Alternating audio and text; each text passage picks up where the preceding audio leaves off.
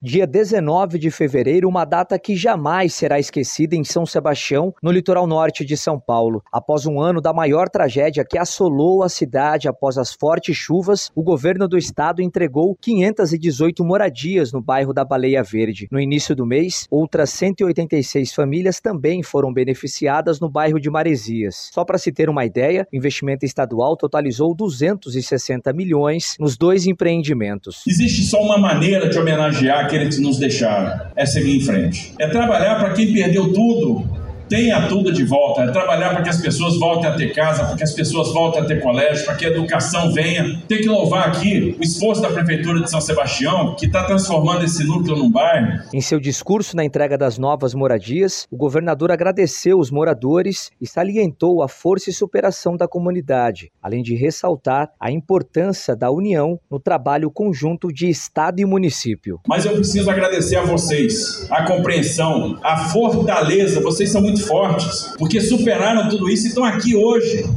para começar de novo. Então, essa, para mim, de todas as entregas do governo até aqui, é a mais importante. E ela representa um laço inquebrantável entre o governo do estado e São Sebastião. Vale lembrar que a maioria das famílias que receberam as novas residências no bairro da Baleia Verde moravam na Vila Saí, local mais atingido pelas fortes chuvas. O conjunto habitacional possui 30 prédios de quatro pavimentos e 38 casas térreas, sendo 18 delas adaptadas para pessoas com deficiência. Tudo construído em um ano. Os imóveis têm dois dormitórios, sala cozinha e banheiro, todos distribuídos em 41 metros quadrados de área útil. Agência Rádio Web de São Sebastião, Rafael Rodrigues.